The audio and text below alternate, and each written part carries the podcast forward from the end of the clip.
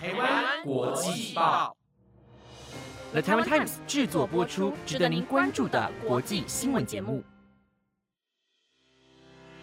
欢迎收听台湾国际报，我是云婷，带您关心今天四月八号的国际新闻重点。各位听众朋友们好，在今天的节目开始之前，想麻烦大家做一个小动作，就是点开下方的资讯栏，点击我们的 Instagram 连接，这样就不仅能收到我们每周整理的国际大事之外，还可以发掘到一些有趣的国际名人哦。而且偷偷的告诉听众朋友们，我们的 IG 将会有超棒的好礼要送给大家，听众朋友们要赶快追踪起来，来获取第一手消息哦。那今天的节目内容主要会带大家了解一下亚洲方面的新闻，以及美国还有全球疫情的议题。如果你也喜欢我们整理的国际消息，别忘了按下下方的订阅键，就不会错过每天的国际新闻喽。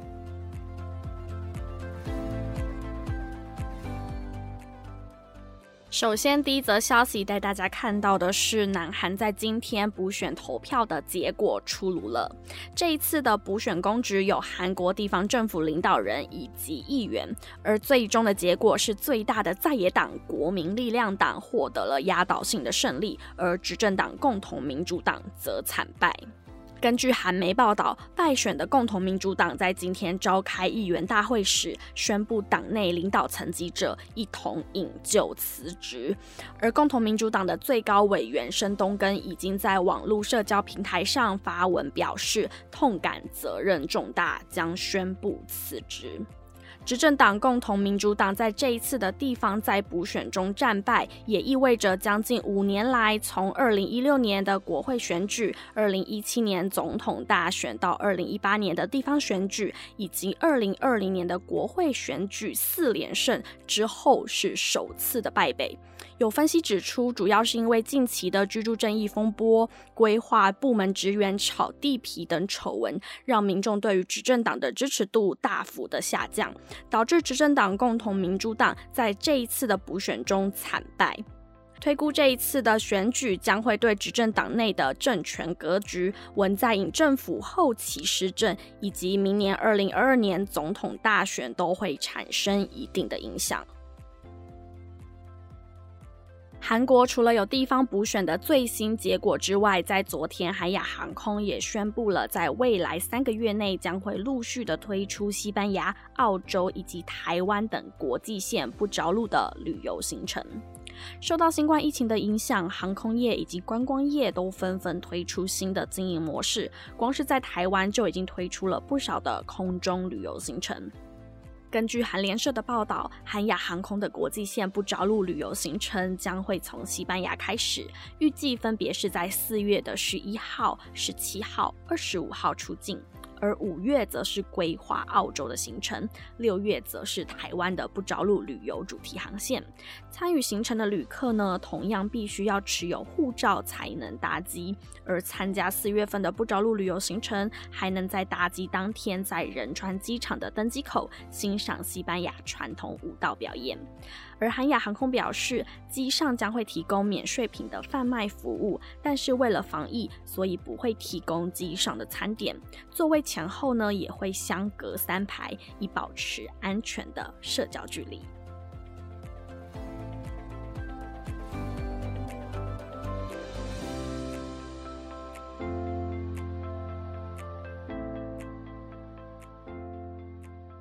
接下来带您看到日本的新闻。日本京大医院在今天公布了，他们完成了全球首例武汉肺炎患者成功进行了肺脏活体移植手术。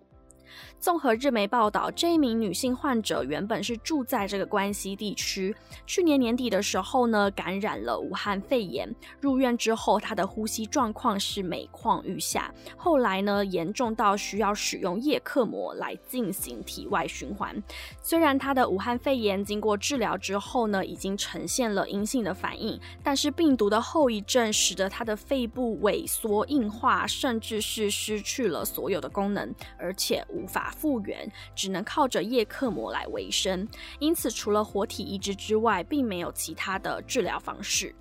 而这一名的患者的家人呢，最后决定进行活体捐肺，由患者的丈夫捐出了左肺的一部分。儿子呢，则是捐出了右肺的一部分。在历经将近十一个小时的手术之后，金大医院在今天就宣布了手术成功。目前这一名病患呢，已经拔下了叶克膜，装上了人工呼吸器。恢复顺利的话呢，两个月之后就有渴望能够出院。三个月之后呢，能够恢复正常的生活。而患者的丈夫和儿子的恢复情况也相当的良好。目前，武汉肺炎的肺脏移植手术在中国还有欧美已经有数十例了，但都是以脑死患者捐赠的肺脏来进行移植。而京大医院是全球首个为武汉肺炎患者进行活体移植的案例。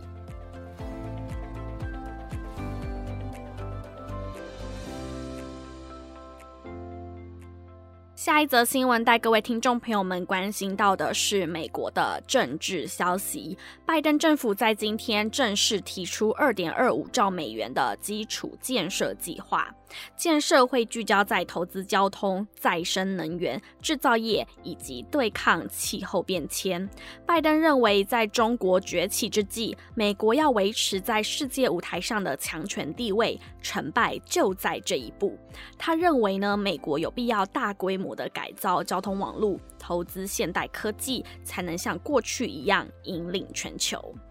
拜登计划要在八年内大量的投资，除了铺路造桥、翻新住宅、普及网络宽频之外，还要照料年长者群体，资助国内的制造业者，以及建设高速铁路，同时还要发展科学研究、再生能源以及干净饮水等项目。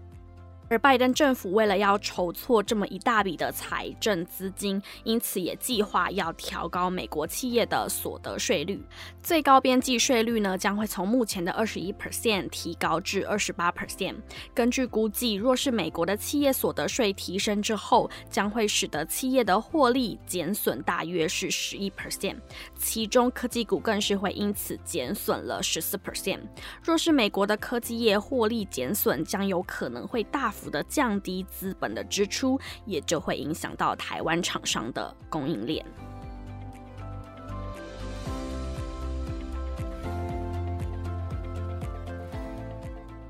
接下来持续关心到全球的火热议题——新冠肺炎。A Z 疫苗的血栓疑云已经持续了很久，而在今天，欧盟的欧洲药品管理局发表声明指出，A Z 疫苗与接种人士出现血栓的副作用有明显的关联，因此各国纷纷宣布要停打或是限用。综合外媒报道，欧洲药品管理局在今天证实了 A Z 疫苗有引发血栓的风险，其中多数的案例都是发生在六十岁以下的妇女，因此英国政府就建议了三十岁以下的人应该要接种辉瑞或是莫德纳疫苗，而意大利和西班牙则认为 A Z 疫苗只适用于六十岁以上的人群。对此，欧洲药品管理局强调，尽管研究显示这个 A Z 疫苗与接种人出现血栓的副作用有明显的关联，但这只是 A Z 疫苗极罕见的副作用，而且接种该疫苗的好处会比风险来得更高。因此，对于多数人而言，A Z 疫苗还是有效而且安全的。因此，还是建议民众可以施打 A Z 疫苗。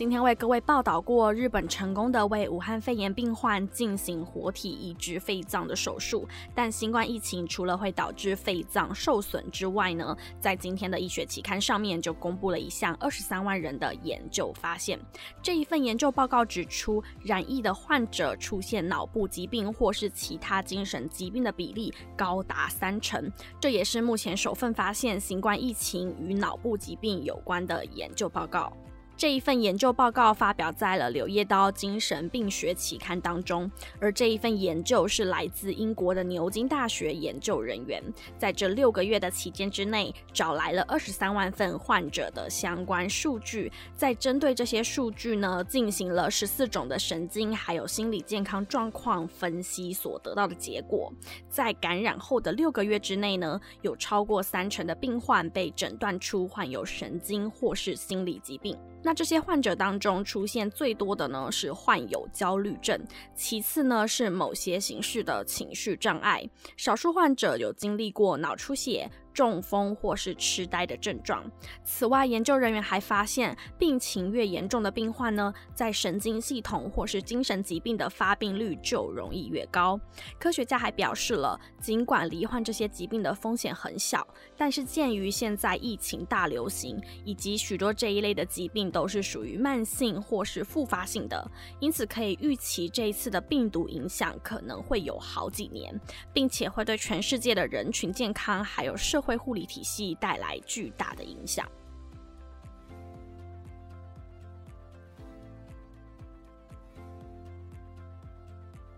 以上新闻有了台湾 Times 直播，感谢您的收听。我们每周一至周五晚间十点将为您带来值得关注的国际消息。如果听众朋友们想要听哪方面的新闻内容，都欢迎在下方留言告诉我们。同时，也要记得帮我们按下五星评价，让台湾国际报更有动力产出优质的内容哦。我是云婷，那我们明天见喽，拜拜。